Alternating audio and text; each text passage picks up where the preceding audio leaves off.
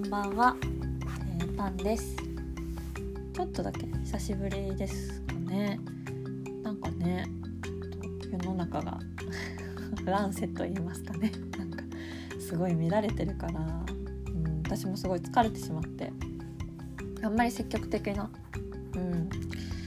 行動をね取ってないですね。結構やっぱ外にすごい引っ張られてやっぱ、うん、疲れますね。でえっ、と今日はうん何の話をするかというととまあ3年4年わかんない。どれぐらい前からだろう。私は割と韓国のドラマとか映画とか小説を、うん、韓国のフィクションを見るのがすごい好きでえーとまあ、最近だと結構よくドラマ見てるんですけどそのドラマの一つに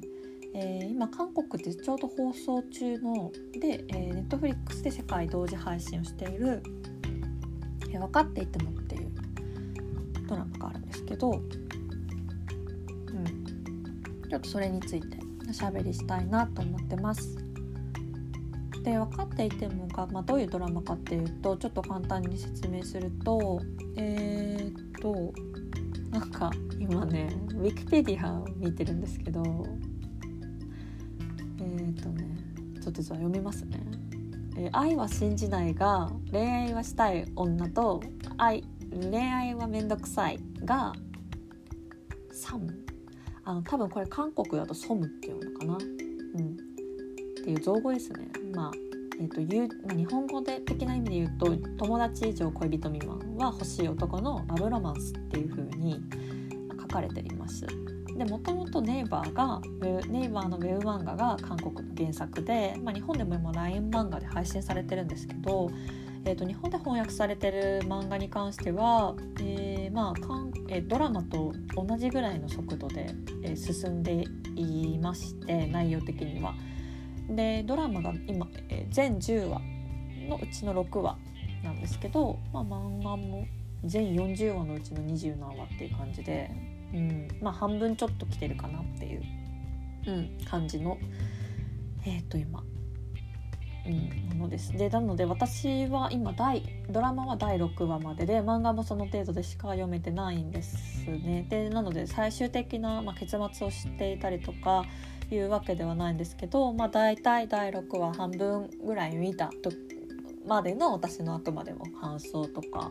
をちょっとおしゃべりできたらなと思ってます。で、まあ、あらすじとしては、えーとまあ、美大が、うんまあ、舞台になっていてでえっ、ー、とまあいろいろ人物が、まあ、大学にまあ、大学にはいろいろな人物がいますけれどなんかあのいろんな人たちがいてでそこで主,、まあ、主要な人物っていうのをいくつかピックアップするとするとまず2人いて、えーとまあ、パク・チェヨンっていう、うんえー、と人でこのパク・チェンっていう人物が、えー、恋人は作らないけど、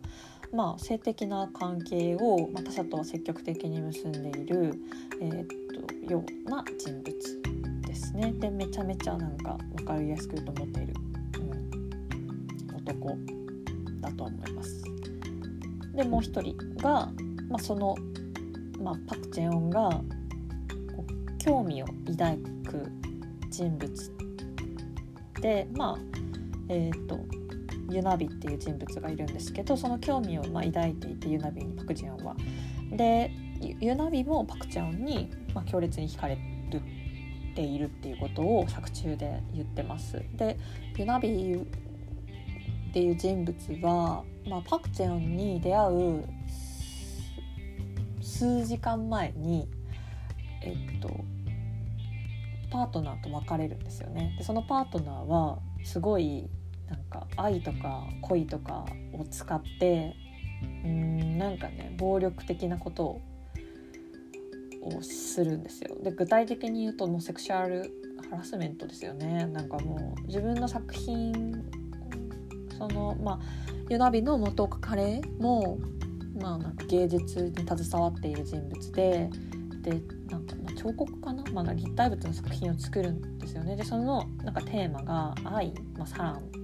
だったと思うんですけどそれって書かれてるんだけどまあ、作中のモデルが明らかにナビででそのなんかユナビっていう、まあ、あれ？サランじゃないかも。ユナビっていう名前かも。なんかそのごめんね。ちょっとちゃんと調べなきゃナビいやなんかまあナビであることがその作品はすごい分かるようにできててでそのユナビを性的にかなり眼差した作品なんですよね。ユナビのすごい性的なこう姿が作品として描かれててでヨナビはそれを展覧会で見て大泣きしてもう帰るんだけどなんかそれをなんか元彼はいやもうそれはお前のこと愛してるからだよみたいなこと言ってなんか言うんだけどナビはそれを受け入れられない。で周囲にそれを愚痴として愚痴というかまあひどいこととしてなんかあの相談するんだけど周囲の人物も、まあ、半々で分かれててどういう意見で分かれるかっていうと、まあ、それえー、それひどいねっていう意見もあるんだけどでもそれはユナビのこと愛してるからだよみたいなことを言われたりとかするみたいな。でなんかもう愛とかゴリゴリみたいな感じで思っててで決定的なのはそのパートナーが、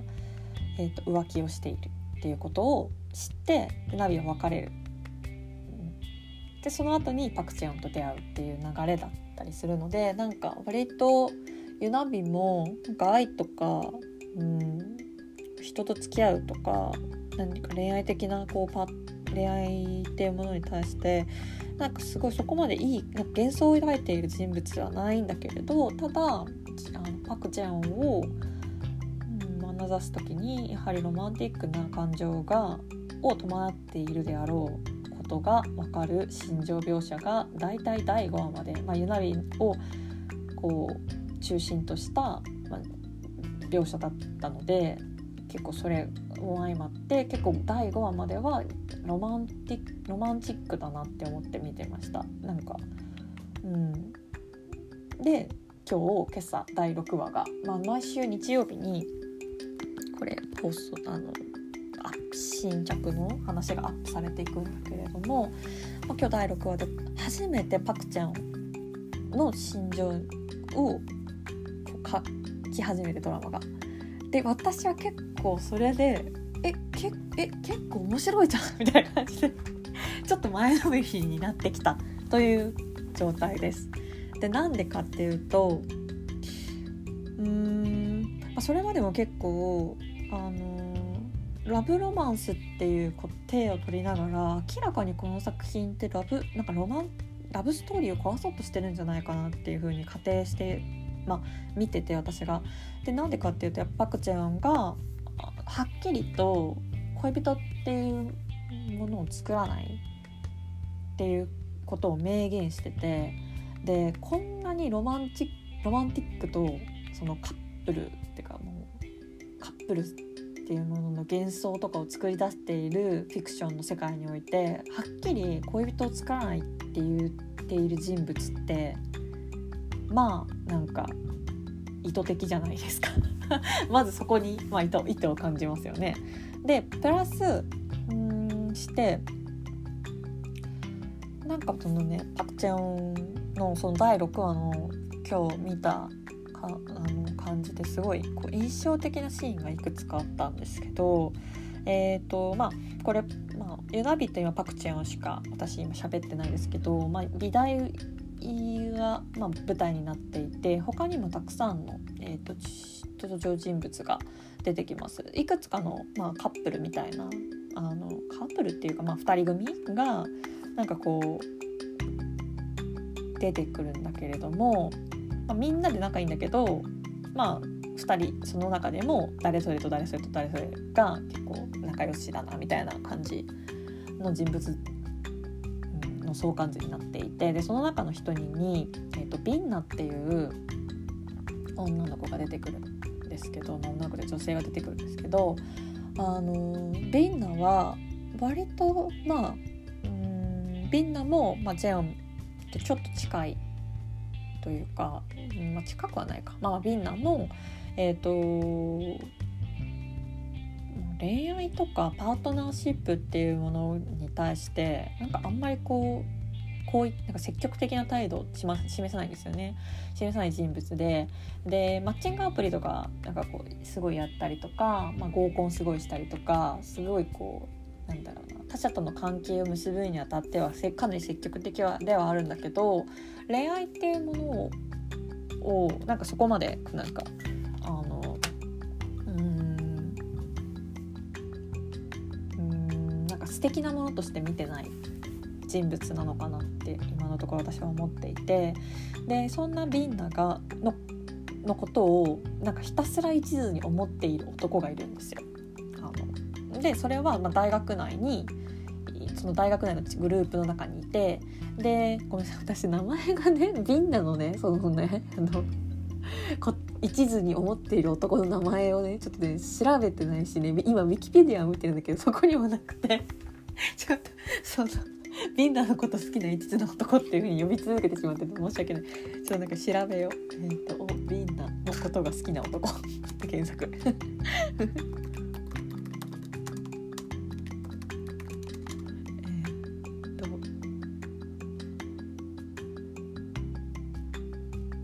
え出てこないんだけどちょっと待って。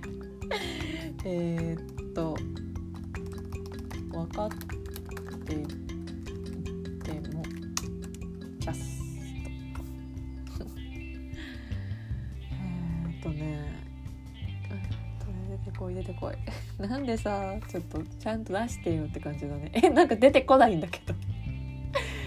えっとああギュヒョンかな。ギュヒョン？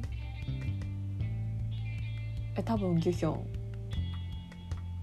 だと思います。えギュヒョンかな？ちょっと待って。確信が持てないんだけど。ナムギュヒョンだと思う。ギュヒョン。ちょっとごめんなさい。話がそれちゃってる。ちょっと待ってね。ごめんなさい。スムーズじゃないね。えあそうナムギュヒョンだ。あそうギュヒョンだギュヒョンだ、まあ、ギュヒョンとビンナっていう2人。もまあ出てくるんですけど、まあ、ビンナは、まあ、さっきも言ったようにうん。まあ、性的関係においてはすごい積極的に結んだりとかしてるけど、まあ、恋愛とかなんかこうパートナーシップには割と冷めたし冷めたこう態度をとっている、まあ、女性でで、まあ、ギフンはそんなビンナにすごいこう一途に思思い続けてるんですよね。でギュヒョンももうそのみんなのグループの中にいてで、まあ、パク・チェヨンとも飲んだりとかする仲なんだけどまあリンナはその、まあ、ギュヒョンと結局そのまあうん付き合うんですよね。で付き合うんだけどみんなに公表はしないんですよ。でしたくないって言ってて。でもギュヒョンはなんか公表したがる。ででなんかまあそういう、うん、関係で。でそんな中ででもまあみんなはギュヒョンに対してなんか最初はなんかそんなにギュヒョンになんかこうギュヒョンのこと好き好きって感じじゃなかったんだけどなんか今はギュヒョンに対して結構「えギュヒョンいいじゃん」みたいな感じでなんか「最高じゃん」みたいな感じでめっちゃチューしたりとかするんだけどなんかうんうんで、まあ、そんなリンナにマッチングアプリで出会った、まあ、男とおぼしき人から連絡がねこう電話ビンナに対して連絡が来ててでそこそれをギュヒョンは見るんですよね。でそうするとなんか、うん、リナその電話出ないんですけどなんかギュヒョンはすごいすねるんですよ。でなんか「なんで電話かかってくるの?」みたいな「なんか怪しいじゃん」みたいなこと言っててでなんかリンナはなんで電話かかってきたのかは知らないそのねそのかかってきた相手のあれだから知らないけど、まあ、今なんかいいじゃんみたいな感じでてかそのてかギュヒョンと今一緒にいるしギュヒョンに対してビンナは結構なんかギヒョン好きだよみたいな感じでいるんだからそれでいいじゃんっていうなんか感じでビンナはいるんだけどなんかギュヒョンはなんかこうビンナが他の他者と他者っていうかそのビンナが自分以外の人間とどういう関係を結んでたりとかどういう言葉を交わしてるのかっていうことにすごくこう今日、うん、介入してこようとするんですよね。でそれをやっぱなんか好きだからっていうことでなんかすごいこう正当化してくるんだけれどもなんかでそうそうっていう態度を見せるんですよね。でキョヒョンがなんかビンナに対してなんかほ本気なのかみたいな俺のこと本気で思ってるのかみたいなだったらなんかなんかもっと変われよみたいなこと言うんですよ。でこれ決定的なシーンだなって思ってでビンナはなんかその全然変わんないんですよねジヒョンとなんかこう関係を結んでても。でもなんかギヒョンはビンナがなんかビンナをなんかこう本気で好きだったらなんかこう行動とかそういうものが変わるって思ってるっていうのがなんかこうで自分はそのビンナっていう人物を変えられる存在であるそれぐらい影響力を与えられる存在であるっていうことで愛をっていうものを図ろうとしているっていうのがうん書かれているなって思ってでかなりこれは意図的にやってんなって思ったんですよね。でその後にうんとまあギョヒョンが、まあ、ビンダとのそういう関係に悩んでてでそれをパクチヨンになんかこう漏らすんですよね。2人で行く時に、愚痴ってる。愚痴るんですよ。そうするとパクチヨンがななどういう形で愚痴るかっていうとなんかまあ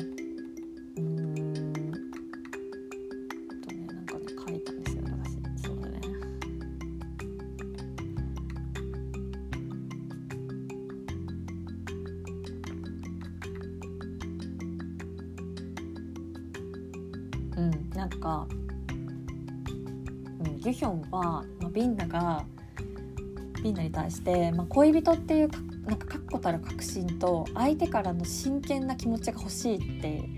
いう風になんか思ってるでそれをパク・ジェヨンに漏らすんだけどジェヨンはなんかそのギュヒョンに対して「えその確信ってどういうもの?」みたいな「お前を助けてくれんの?」って問うんですよ。で、うん、ギュヒョンはジェヨンジェンのことを「いやお前もこじらせてんな」って言うんだけどジェオンは結構割と真面目なトーンで「いやそれはお前でしょ」って言うんですよ。でなんか「えもうめっちゃえ決定的やん」みたいなすごいこう、うん、印象的な私はその一連の流れがかなり印象的で、うん、素敵だなと思っててでやっぱりなんか愛してるとかすかなんか特別な関係っていうものをまあ、作り出してでその後にその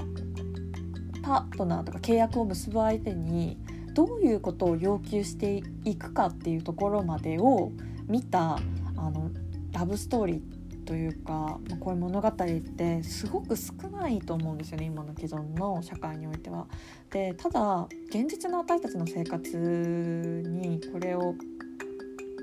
落とし込んで見てみるとやっぱりパートナーシップを結んでいる人間関係、まあ、パートナーに対してって、まあ、特別な感情っていうこと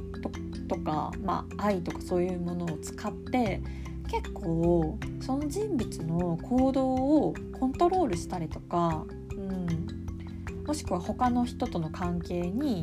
あのなんかこう制限をかけたりとかそういうことを決定する力をなんかこうその、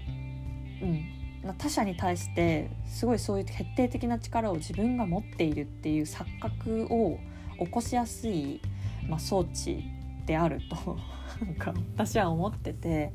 でなんかって思ってるというかなんかそういうことがすごいやっぱ起こっててで私はやっぱそこにすごい乗れないんですよね。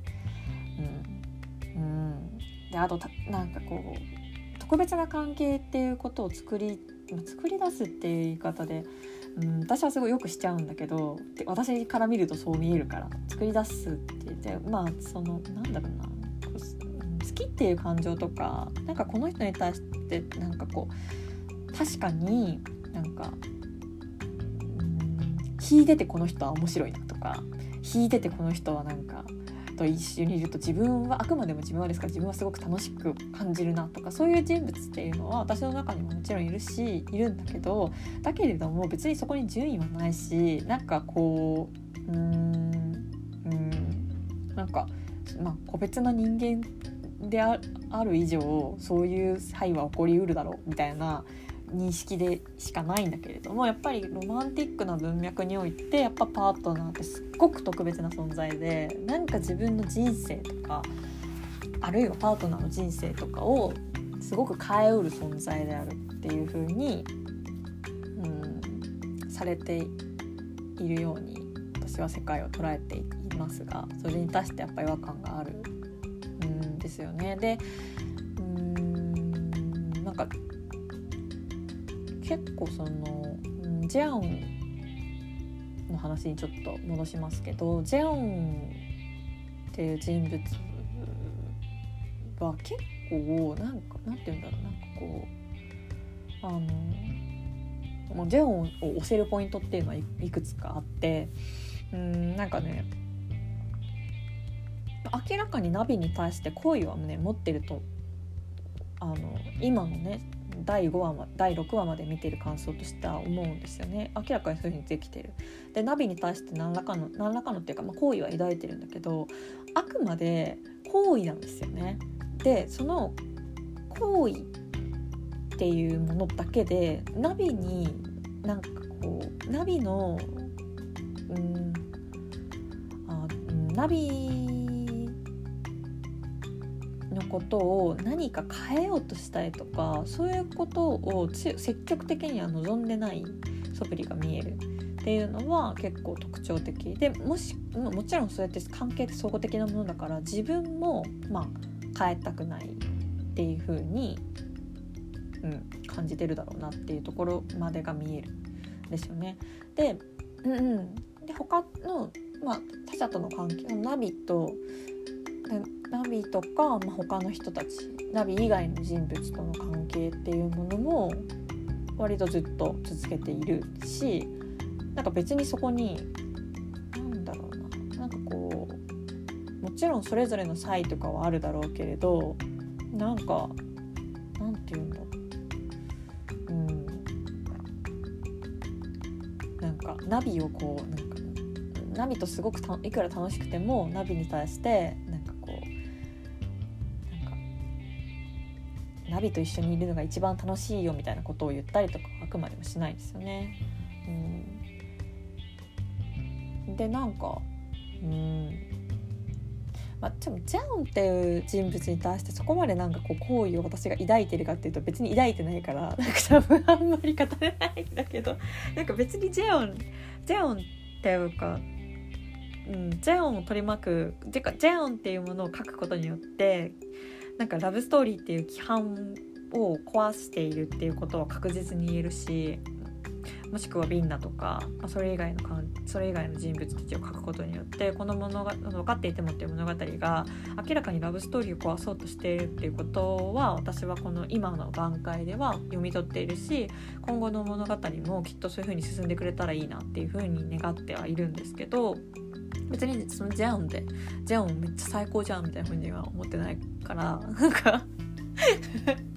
思ってないところもあるから、まあ、好きなところもありますけどっていう感じだからあまりなんか口がもごもごしちゃったんだけどうんそうですね。うん。なんか今後ただなんか今第6話でジェアンの心情が結構こう描かれるようになったからなんかこう今まであんまりなかったんじゃないかなと思ってこういうそのうんなんかこう恋愛に対して積極的ではなくてでなんか恋愛に対してうんむしろちょっとケアをしてる人物だと思うんですよねこのパク・チェヨンっていうキャラクターって。あの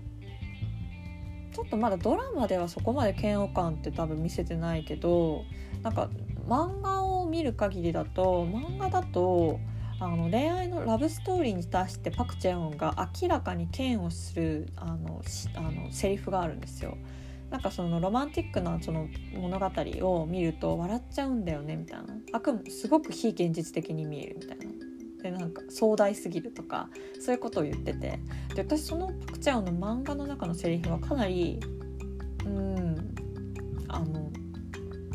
なんだろうもうちょっと書いてあげてもいいんじゃないかなと思っているからもうちょっと今後のそのドラマの方でもそこが、うん、描かれてくれたらいいなって思ってるのもあって、まあ、ジェオンがそのうんまあ、ナビっていう人物にすごいこう興味を持って近づいて関係を築いて、まあ、性的関係を結んだりとかして仲良くやっていってでなんかその間に結構ナビはあの今まで第5話まではなんかジェオンに他のその他者なんかその自分以外の人間との関係が見えると結構ナビが、ま、不安定になったりとかしてたんだけどなんかそういうことを中心としたナビを中心とした心情が書かれているとか、まあ、他の漫画とかその物語とかでもそういうことって今まで書かれてきたことは、まあ、あると思うんですけど逆にそのジェオンが何をその時思っているかとかジェオンがどういうことに、うん、あの不快感とか違和感とかもしくはナビをどういうふうに見ているのかとかそれ以外の人との関係をどういうふうに構築したいと望んでいるのか、ま、もしくはそうならないのかっていうことをなんか書いてくれたらすごく面白いんじゃないかなと思って見てます。はい、なんかベラベラ喋っちゃった。うんでちょっとなんか、まあ、私が明らかにその恋愛っていうものをこう自分の人生に取り入れたくないねタイプの人間なんですけど私は。だからそれそういう人間が見たこの「向かっていても」っていうドラマの感想だから結構なんか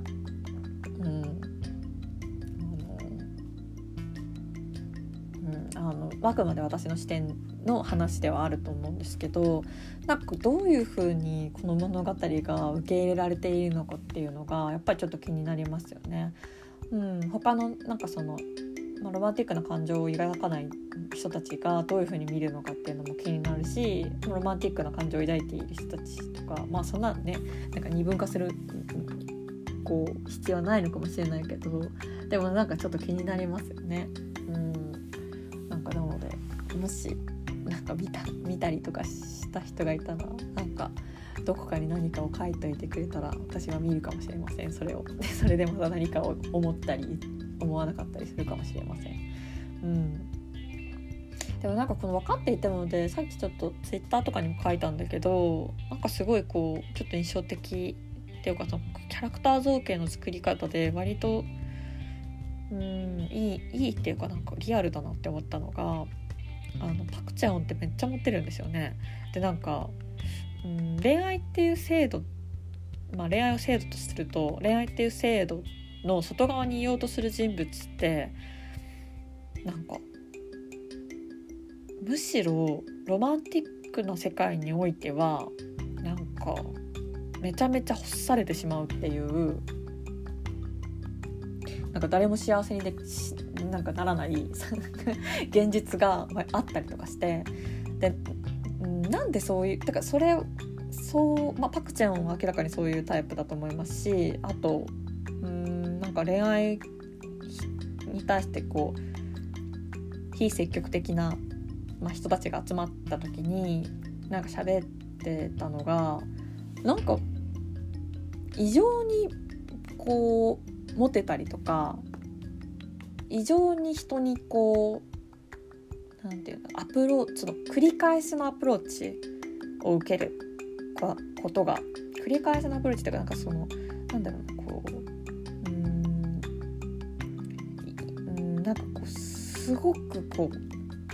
うんわからない。なんか人によるよなって思いながら喋ってるけど。なんか絶対に手に入らないものを絶対に手にしたくなるみたいな。うん。ことがねなんか起こっちゃう時があるようでなんかそのとかもしくはあとはなんかちょっとまあ多分こういうのって具体的に言った方がいいんだろうけどあんまりなんかあれだからな。なんかちょっとぼかして喋るとなんかこのうんなんか、例えばですけどあのー、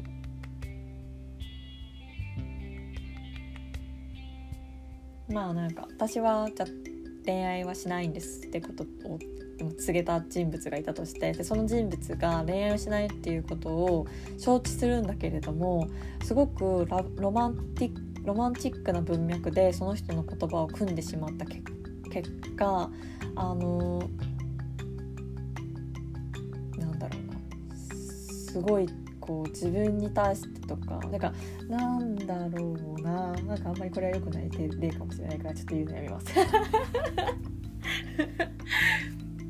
で かなんかアロマンティックの立場から見える世界の話をする時ってなんかすごいなんかなんか話しづらいことがめちゃめちゃあってそれはどういうことかっていうとなんかうん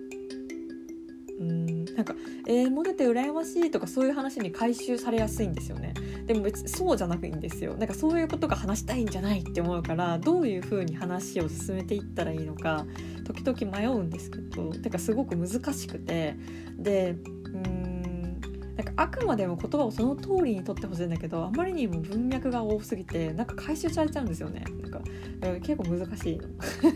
だから今こうやってバーって喋るのには向かないテーマだなって思ってちょっとなんか今ちょっと具体例を言うのを省きました。ごめんなさい。ちょっとなんか今度あのなんかもうちょっとなんか他の立場の人たちとも喋ってみたいですこの件については。なんか私が一人で喋っているだけだとあまり開かれた議論にならないてか、まあ、議論じゃないからだけど開かれた言葉に開かれたものにならないかもしれないのであくまでなんか自分が見ている世界っていうところでもちろんそれを喋るのはねいいことなんだけどちょっとなんかあまりにこう何て言うんだろうなその恋愛をしない人の言葉っていうのが不足している今現在においてはなんかこう意味を持ちすぎてしまうような気がするのでなんか責任逃れをするわけではないですけど なんか、うん、もうちょっとなんかちょっとあのバックに人が欲しい 感じがする、うん、そうですね。っていう感じでなんかちょっと喋ってみますね今度。もし機会があったら。その恋愛に対して非積極的な人間たちの思う見る世界見える世界についてトークをトークとか、まあ、雑談がいいんでしょうね。なんか喋ってみます、うん、テクストっていう形であの結構書くことが多かったけどおしゃべりでもいいかもしれないと思ってるので、うん、なんか書いてみたいと喋ってみたいと思いました。でなんかまあ分かっていても話にちょっと戻すとうん。なんかやっぱりこういう物語が。というかなんか韓国ではこのなんかこういう、うん、その分かっていてものをユナビとパク・ソジュンあパク・ソジュンじゃない。あの、うん、パク・テヨンのあの関係みたいなのをなんか、うん、英語だとサムですけどソムっていう韓国読みだとソムっていうらしいですね。なんかこういうことを場がある分、うん、あるっていうことを考えると結構やっぱ恋愛っていうもの？とのと人々とのなんか関係性っていうものがかなり変わってきている、うん、だろうなと思います。その一つにこういうドラマが生まれているそのまあ流れを組んでこのドラマが生まれてるんだろうなって思うともうちょっとそういう背景とかについても知りたいなって思っています。み んなもなんかもし、まあ、なんか興味がある人がいたら見て、うん、なんか喋ったりとかして。うんいてくれたら喋ってくれたらなんか私が嬉しいです。はい。今日はこんな感じで終わりたいと思います。